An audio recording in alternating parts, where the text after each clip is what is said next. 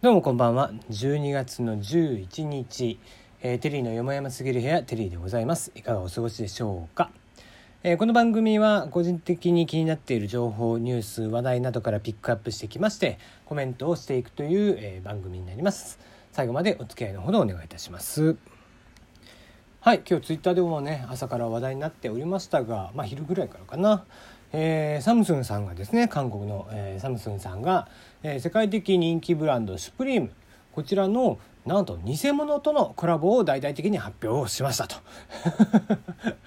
そんなことがあるもんなんだね。えー、これ何かと言いますと、まあ、昨日ね行われていました、えー、サムスンの新型スマートフォン Galaxy A8S こちらを中国市場向けに正式発表をしてその発表イベントの中でですねサムソンさんの、えー、まあ、新商品として人気ファッションブランドであるシュプリームとの若者をターゲットとしたコラボレーションを大々的に告知をしました。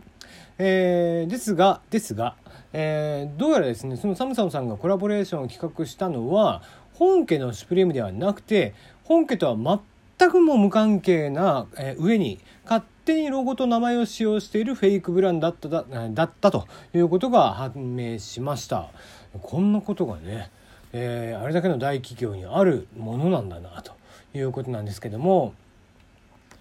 そのね、発表会の中ではですね、えー、サムスンチャイナの、えー、お偉いさんである方が、えー、イベントに登場して、えー、スプリームのね CEO を名乗るえー、まあ、本物じゃないんでね名乗る2人なんですけども 名乗るお二人を招いて最近の若者はファッションスタイルで個性を見せたがりますと私たちはファッションスタイルを見せびらかすための、えー、S で始まる2つのブランドですと言って、えー、サムソンとシュプリームのロゴがデカデカとスクリーンに登場したということなんですね。えー、まあシュプリームも言わずもがなという感じですけどもニューヨーク初のファッションブランドでこちらは会社がですね、えー、シュプリームニューヨーク NYC ニューヨークなんですねシュプリシュプリーム NYC と。で今回、えー、こちらサムスンさんがやったのはシュプリームイタリアだったことが判明しました。えこれシュプリームイタリアっていうのはじゃあシュプリームと同じ、えー、系列会社なの？みたいな感じなんですけども本家とは全く違うフェイクブランドで、えー、なのにロゴが一緒なんですって。で、えー、それでずっと騙されたというか勝手な勘違いですよね。うんえー、その本家の方はもう完全に否定をしていると。なんでそんなことが起こったかっていうとそのスプリームイタリアはですねロゴが一緒なんですよ完全に。ほぼほぼ一緒ででなんでかっていうとそのロゴに関して商標を取ってなかったんだってさ、うん、あの本家がね。だから、えー、イタリアで別にシュプリームって会社で立ち上げるのは別に何ともないんでね、うん、違う国ですし何ともないしでロゴを勝手に作ってしまってで本家に訴えられたんですがイタリアでの裁判では、えー、そのシュプリームイタリアの方が勝ってしまって、えー、イタリアの法律に運営、えー、法律に守られてしまったと。え成立してしまってグレーながらもちゃんと、え本家で、えとしても合法的なまああんま認めたくはないでしょうけどもね合法的に展開をされていると。いうことで。まあアホですね。でじゃあこれ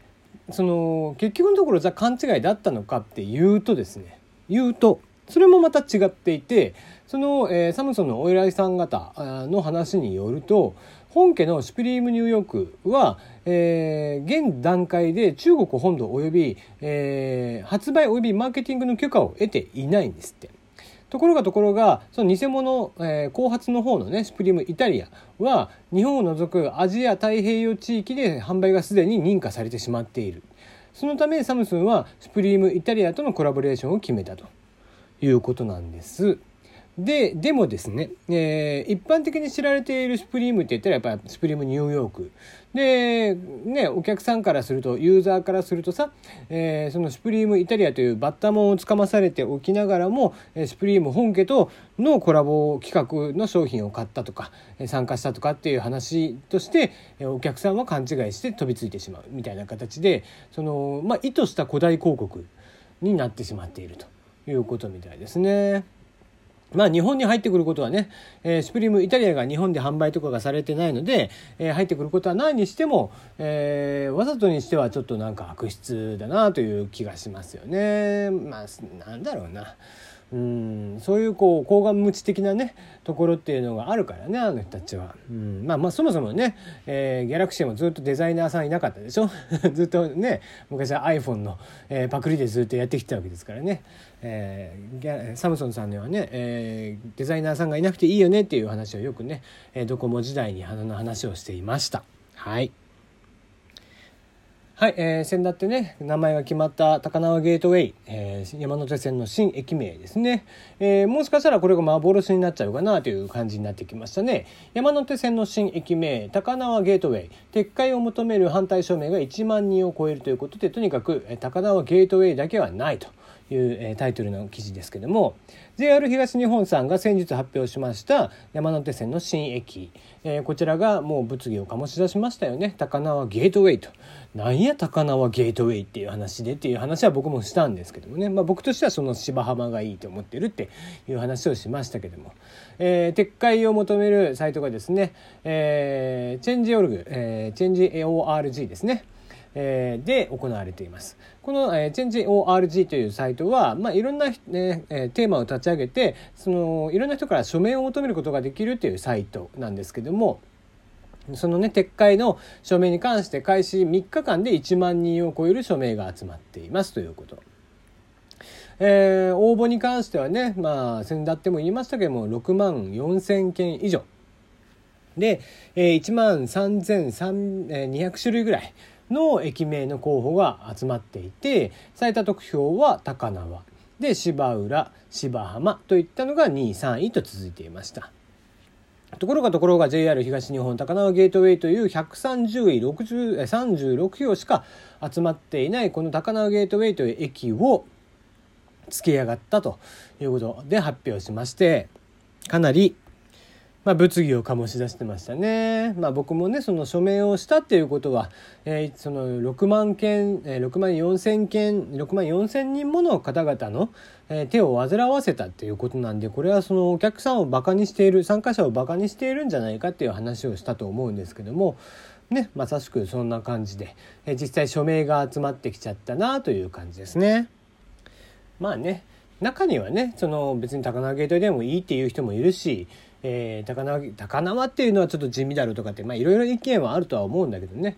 その公募したっていうことだよね問題は。その公募したっていうことで、えー、選んだにもかかわらずまあもちろんね最初から10位に決めるものじゃないですよとかっていう話だったんでしょうけども、まあ、JR が求めたのもね JR も思いつかない思いつかない素敵な名前ということで募集をしていたんですが別に素敵な名前にすることじゃないし山手線なんか。ねえー、他の駅のところが全部シンプルな名前で言ってるにもかかわらずね、えー、シンプルな地名で言ってるにもかかわらず、えー、高輪ってしないっていうのも変な話で、うん、やっぱり違和感があるからね、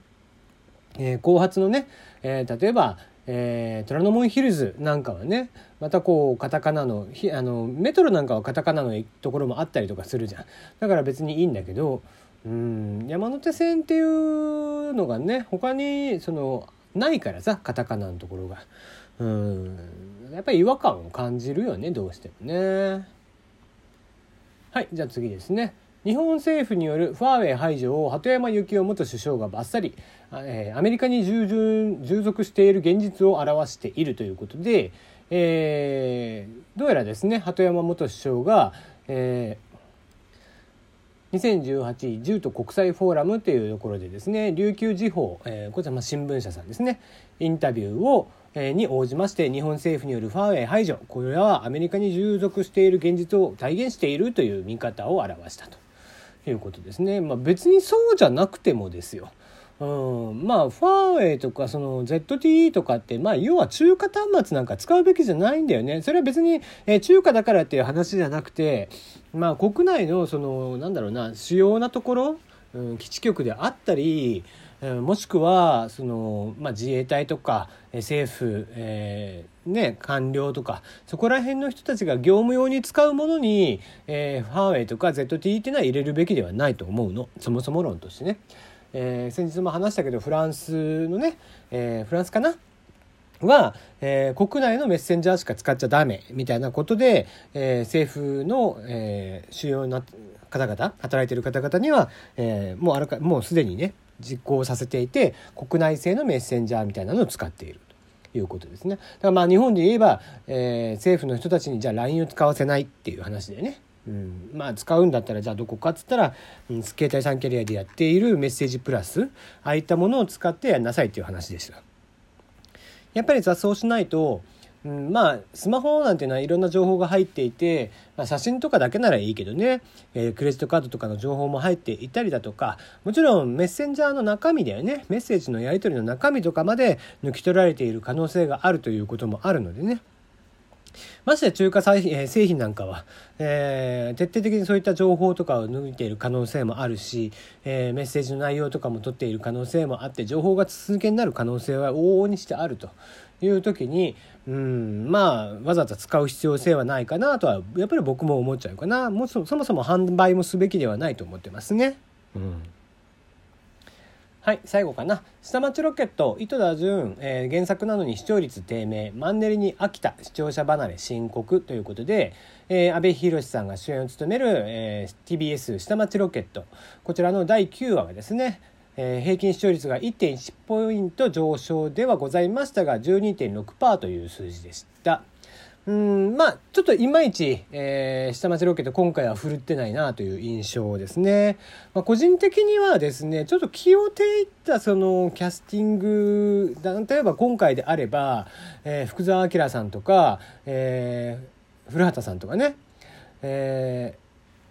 あ、ごめんごめん、古舘一郎だね。とかさ、えー、アナウンサー出身の人とかを多く使ってたりとかもしているのはわかるんだけど、うん、キャスティングがちょっとくどいというのと、やっぱり演出面のくどさっていうところでやっぱり飽きられちゃうなっていうところはあるよね。もう少し軽い話とかの方がやっぱり、うん、受けはいいんじゃないかなとは思いますね。ではまた。